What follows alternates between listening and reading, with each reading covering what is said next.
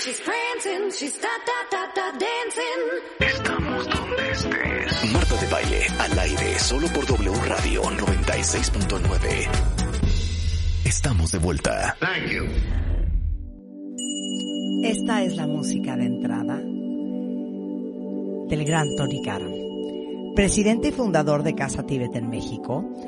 Y hoy vamos a hablar de un tema que creo que todos necesitamos revisitar en esta época. Y son las cinco razones por las cuales es súper importante tener fe.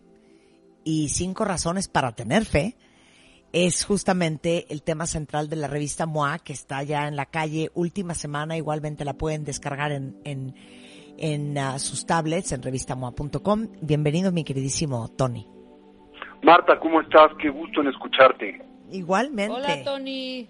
¿Cómo estás, Rebeca Linda? Te extrañamos, Qué gusto Tony. escucharte. Mucho. Las oigo todas las mañanas. Muy bien. Oye, cinco razones para tener fe, pues muy al caso con este momento de vida, ¿no? Yo creo que sí, yo creo que transitamos por un momento en una condición que es muy compleja y muy confrontativa en muchos diferentes niveles para nosotros y este es el momento en donde siento central el cultivar esta cualidad humana que es la fe. Sin embargo, tendríamos que definir qué entendemos por fe desde una perspectiva más amplia. Decía Santo Tomás de Aquino, Marta, Rebeca, que para aquel que tiene fe ninguna explicación es necesaria, pero para aquel sin fe ninguna explicación es posible. ¿Por O qué es la fe tan importante o suficiente, verdad? Y bueno, pienso en tantas personas que pueden ser definidas de esa manera. ¿Por qué es la fe tan importante? Bueno, en ocasiones cuando las cosas no resultan como planeamos, perdemos la fe. No tan solo en nosotros mismos, sino a su vez en el potencial futuro de nuestras propias vidas. El fracaso puede tener ese efecto sobre de nosotros al vernos confrontados con los problemas monumentales que comúnmente acompañan a la vida. Es eh, fácil perder la esperanza, inclusive la fe. Sin embargo, ¿cuál es la diferencia? La fe en esencia es una profundamente enraizada expectativa en torno a que las cosas eventualmente resulten bien. Va más allá, de hecho, de la esperanza.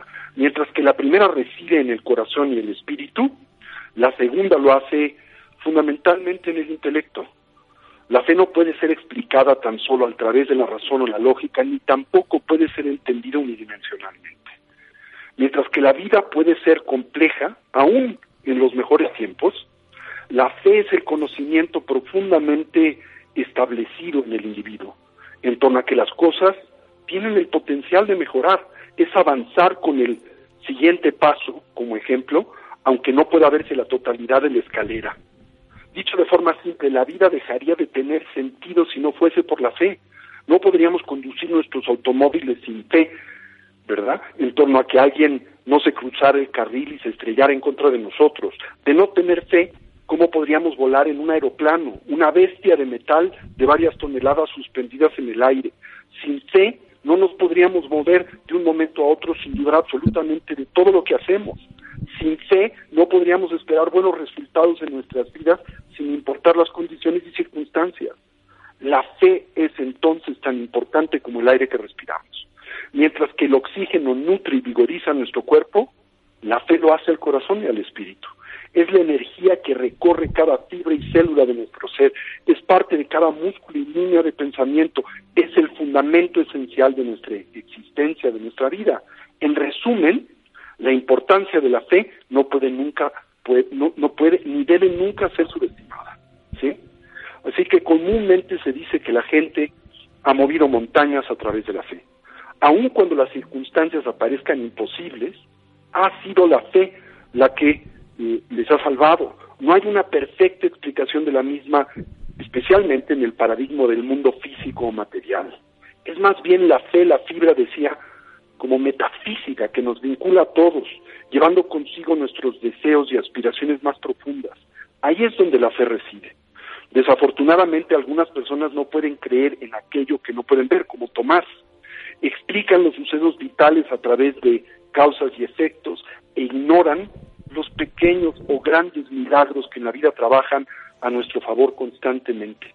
Es enormemente importante cultivar una profunda y sincera fe, entonces, en la vida. Creo que estos son elementos como punto de partida que debemos de tener presentes en torno a la fe. Híjole, qué fuerte. Pero lo más fuerte es lo que dijiste. Cuando no crees, no hay explicación que te alcance. Así es. Y cuando hablamos de fe, queremos decir muchas cosas.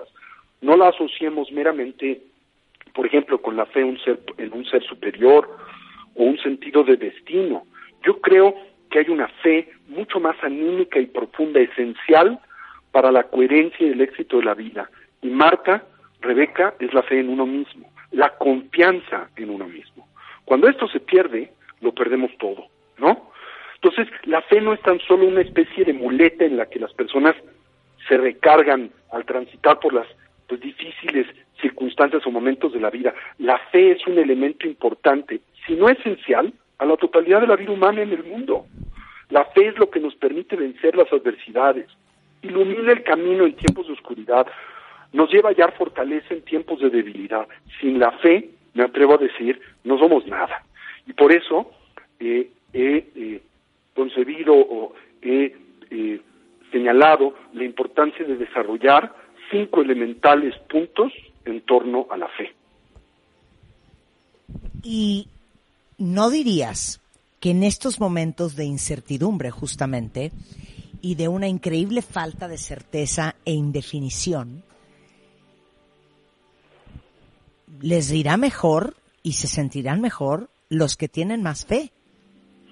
Ah, por supuesto, los que tienen fe en uh, sí mismos, los que tienen fe en un poder superior, los que tienen fe en un universo coherente y que tiene sentido, o los que tienen fe en torno a también algo muy profundo de lo que hablaremos en un momento, que no hay condición y circunstancia, como lo hemos comentado en otros programas, que sea para siempre y que también esta circunstancia indudablemente difícil por la que transitamos es transitoria, es impermanente, también pasará, ¿no? Ok, arranquemos con el primero para que no nos vayamos a quedar sin tiempo. El primer punto dice, el poder focalizado de la fe da luz a la abundancia. ¿Sí? La, la fe, especialmente cuando es poderosa y focalizada, concentrada y puntual, da luz a la abundancia. Nuestras metas son un instrumento increíblemente poderoso, si lo piensan. Puede utilizarse eh, para la mente, puede utilizarse para el bien, pero también puede eh, desperdiciarse o puede ser objeto de abuso. En los tiempos de conflicto tendemos pues habitualmente a distanciarnos de la positividad. Pasamos de la abundancia a una condición como de carencia o de pobreza, una mentalidad de pobreza. Sin embargo, la fe es la herramienta que nos permite reabastecernos de qué de abundancia en el corazón y en el espíritu, no tan solo en la mente y en el cuerpo. Tengamos presente que en lo que sea que en la vida nos enfoquemos, crecerá y se fortalecerá. Decía William James, el padre de la psicología clínica en Occidente y el primer puente, en buena medida, entre el Occidente moderno y Oriente, decía William James, aquello sobre lo que el individuo enfoca su mente es su realidad. Así que si decidimos enfocarnos en nuestros problemas, pues naturalmente viviremos del todo inmerso en ellos y encontraremos difícil dejar a un lado toda forma y expresión de negatividad. Pero alternativamente, cuando nos enfocamos en lo positivo y buscamos soluciones, podremos resolver nuestros problemas transitando de un estado y condición de carencia hacia uno de abundancia. Cuando entrenamos a nuestras mentes, que es el objetivo primario, por ejemplo, de la totalidad de la tradición budista, una de las tradiciones de sabiduría más antiguas de la humanidad, el adiestramiento mental. Pero es que me trauma, perdón que te interrumpa, me trauma lo que estás diciendo porque se dan cuenta, cuentavientes, que las grandes mentes pensantes coinciden en tantas cosas.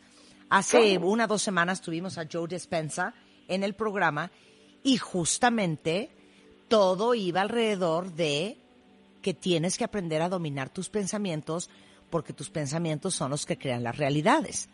Uno. Y dos, hablamos la semana esta semana con Nick Chatter, que es un gran eh, psicólogo neurocientífico de Oxford en Inglaterra y decía que el cerebro es mucho más plano de lo que uno cree y mucho más manejable de lo que uno cree y que el arte es aprender y entender que tu día a día y tu minuto a minuto es un taller de creative writing, de, de, de escritura creativa y que tú puedes escribir lo que tú quieres pensar o sentir o percibir con respecto a una persona o con, con respecto a un evento, que es un poco lo que estás diciendo tú. Como hemos dicho en tantos programas, todo libro tiene múltiples, por no decir infinitas lecturas, porque no tiene un mensaje intrínseco o inherente. El mismo aparece en dependencia no solo del libro, de, sino de quien lo lee, la condición en la que lo lee, el estado emocional con el que se acerca al, mío, la- al mismo, la condición de su vida. Y si esto es cierto de un libro, también lo es del libro de la vida, ¿no? Entonces, cuando entrenamos a nuestras mentes a pensar en torno a la abundancia, por ejemplo, y abrazamos a la misma con total fe y convicción, pues gravitaremos naturalmente hacia ella. Atraeremos cosas buenas porque creemos en ellas y esperamos que sucedan. Y similarmente, cuando creemos y esperamos cosas malas en la vida, pues también las constelamos en torno a la misma, ¿no? La fe es entonces el sendero, diría yo, a la abundancia, por lo que cerciorémonos de tenerla siempre muy cerca en nuestras mentes y corazones. No temamos en esperar lo mejor para nosotros mismos.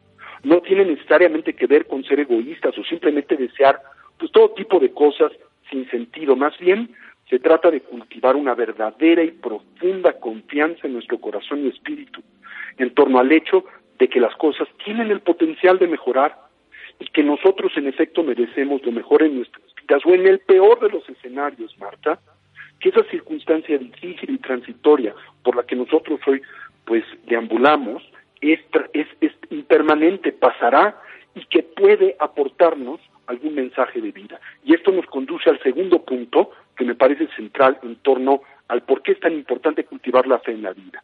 El segundo punto le llamo eh, lo que no mata, fortalece. Lo que no nos mata nos hace más fuerte, la famosa frase de Nietzsche, ¿sí? Entonces hay una hermosa y poderosa historia bíblica llamada el libro de Job, muy probablemente ustedes habrán escuchado. Trata de un hombre llamado Job, que era tan astuto como pues alguien puede serlo. Poseía una fuerte creencia en Dios y tenía en este lo que parecía una especie de fe inquebrantable. Pero la historia cuenta que un día el demonio visitó a Dios y el tema de su discusión fue en efecto la fe de Job. El demonio razonaba que Job tenía fe tan solo porque había recibido tantas bendiciones en su vida, familia, dinero, tierra, respeto. El demonio planteó que si Dios fuera a recoger cualquier número de estas cosas de la vida de Job, éste perdería su aparentemente inquebrantable fe en Dios. El demonio inclusive reclamó que Job maldeciría a Dios y así su argumento sería probado. Por supuesto, Dios estuvo en desacuerdo y para comprobarlo empezó a retirar todo tipo de bendiciones de la vida de Job, hasta que eventualmente este perdió todo por lo que había tan arduamente trabajado a lo largo de toda su vida, a lo largo de los años, sus animales, dinero, familia, amigos, inclusive su salud. Y no obstante, aun cuando su esposa le instó a maldecir a Dios, lo cual es siempre una influencia destructiva en la vida, Job se rehusó manteniendo íntegra su fe y devoción a la divinidad. Y más tarde, Dios restauró todo lo que le había quitado a Job, sus posesiones mundanas, familia, amigos y su salud. En añadidura se cuenta, Dios multiplicó varias veces lo que le había quitado a Job. ¿Cuál es la moraleja de la historia, la moral de la historia? Pues lo que no te mata te hace más fuerte. Los tiempos pueden ser malos y desearías tirar la toalla, como dice el adagio popular muchas veces. Sin embargo, nunca perdamos la fe, ya que una persona sin fe es como un río sin agua, dejará de existir. ¿Sí? No, oye, perdón, paréntesis, es que ahorita me está cayendo un 20. No sé si sus abuelas les decían lo mismo, pero mi abuelo siempre decía, ese hombre tiene la paciencia de Job. Es este Job no- del que acabamos de hablar. Es el mismo Job del que acabamos de hablar del libro de Job, el texto bíblico. ¿sí? Wow. Aunque Job realmente no era paciente, pero lo que era o lo que tenía de lo que estaba dotado es es de esta inquebrantable fe y confianza, ¿verdad? En que en la vida hay un sentido trascendente, ¿sí? De hecho, esto nos lleva a nuestro tercer punto. La fe te ayuda a descubrir tu propósito en la vida. ¿Por qué? Pues porque nuestro tránsito en la vida, con todos sus altos y bajas, puede ser difícil y demandante indudablemente. Pero en ocasiones es razón suficiente para lanzarnos a cuestionar nuestra existencia. Es, digamos, el disparador, el instrumento que nos obliga a la autorreflexión. Sin embargo, durante las pruebas y tribulaciones con las que pues, nos podamos confrontar, y lo haremos indudablemente en la vida, es la fe la que nos impulsa en la dirección apropiada, la que nos permite descubrir nuestro propósito en la vida. Evidentemente esto no acontece de la noche a la mañana. Como a menudo se dice, las cosas deben empeorar a veces antes de mejorar. Pero poco a poco recuperaremos nuestra fortaleza y recuperaremos lo que se ha roto. ¿Y qué es lo que nos permite hacer esto? Bueno, la fe en una fuerza superior, en una divinidad o simplemente en nosotros mismos, pues nos aporta lo que necesitamos para crecer. Como afirmaba Jesús de Nazaret, eh, la fe te hará libre y todo en la vida se hace sencillo si tenemos fe. Y bueno, esto nos lleva al cuarto punto. La fe mueve montañas, elimina la ansiedad y nos permite trascender el miedo. Si lo piensan, es más fácil permitir que el estrés, que la ansiedad y que el miedo de la vida cotidiana arruinen nuestra vida o nuestra existencia. A menudo, pues recaemos en esa pues avenida que parece fácil pero es tan destructiva. Pasamos nuestra existencia preocupándonos por una u otra cosa. En ocasiones esas preocupaciones se manifiestan como situaciones altamente estresantes, ocasionan en nuestra mente angustia y también inclusive esta se traduce pues en problemas físicos. Como bien sabemos, hay una directa relación, y escuchen esto, cuentavientes, no lo olviden, ¿verdad? Hay una directa relación entre el estrés y la ansiedad y el incremento en la posibilidad de la enfermedad e inclusive de la muerte. La fe nos permite trabajar con la angustia y el estrés, no dejar que estos consuman nuestra vida y en especial impedirnos vivir nuestras vidas en el presente, libres de las recriminaciones pasadas y de los sueños guajiros y expectativas futuras. El pasado ya no existe, el futuro todavía no es. Lo único que existe es el presente. Y como decía John Lennon, parafraseando, por cierto, al Buda, la vida es aquello que pasa entonces estamos ocupados haciendo planes o simplemente preocupándonos o simplemente dormidos.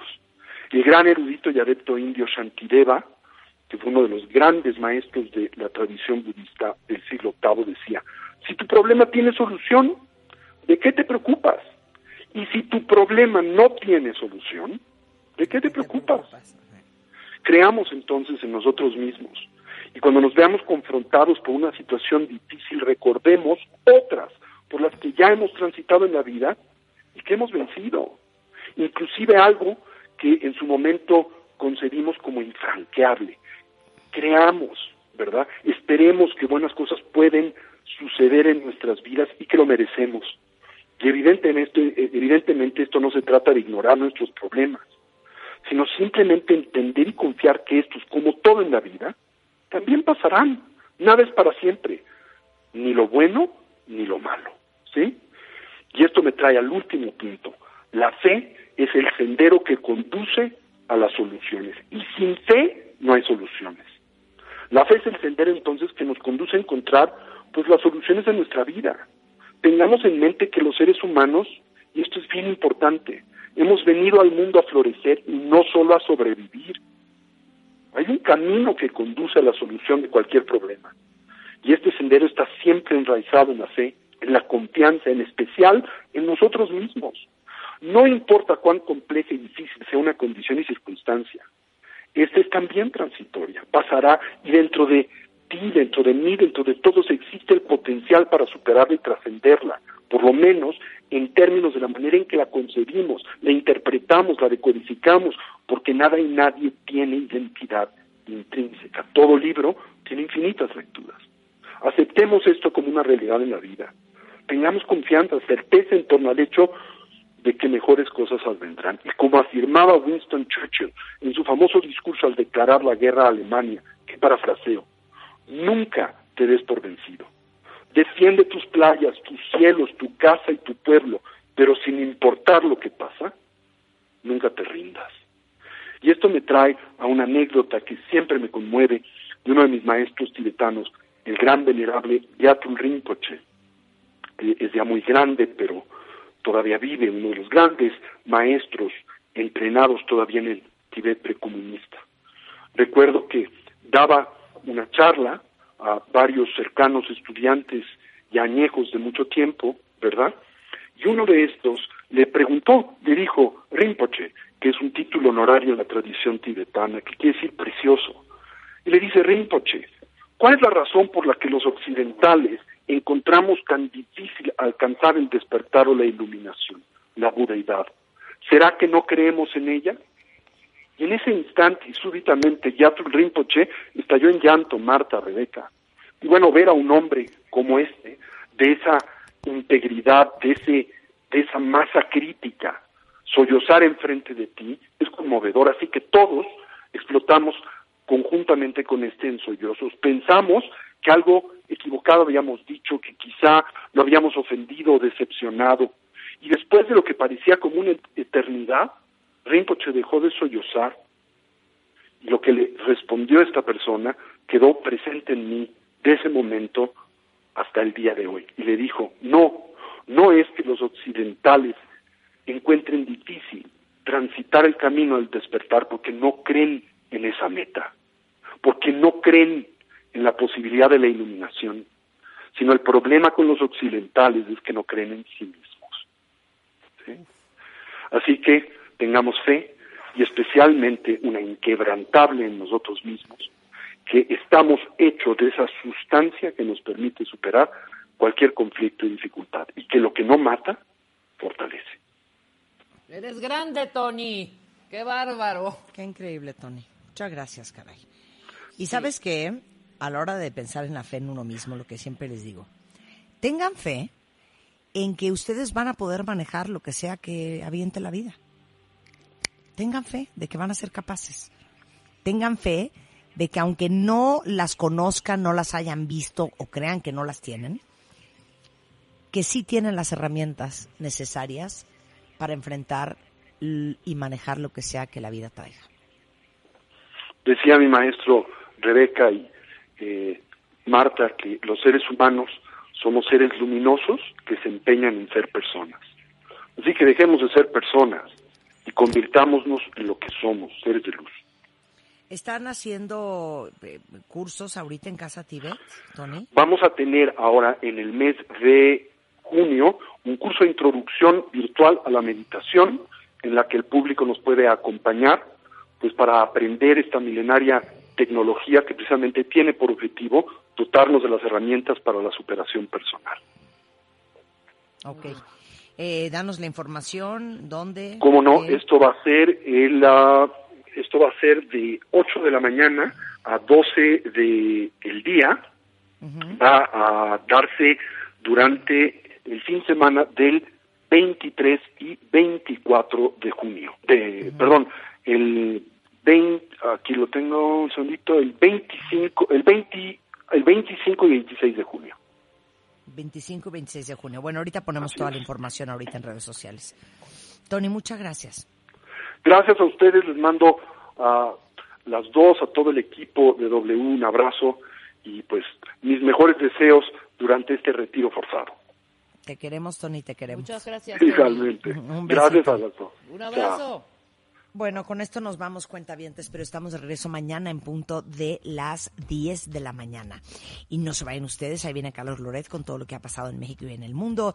Tenemos el hueso en la tarde, tenemos, eh, híjole, ¿qué más tenemos? Tenemos eh, la corneta, tenemos deportes, tenemos a Mariana Brown, Alejandro Franco, mucho más que aprender. Alejandro Franco. Y, y, y ahora sí que, mira Rebeca, permítanos acompañarlos el resto de su día, ¿verdad? Exactamente, exactamente, en casita. En casita. Qué bonito. Les Mañana mandamos un beso. Cuídense jueves. mucho. Nos vemos mañana en punto a las 10. Marta de Baile, solo por W Radio.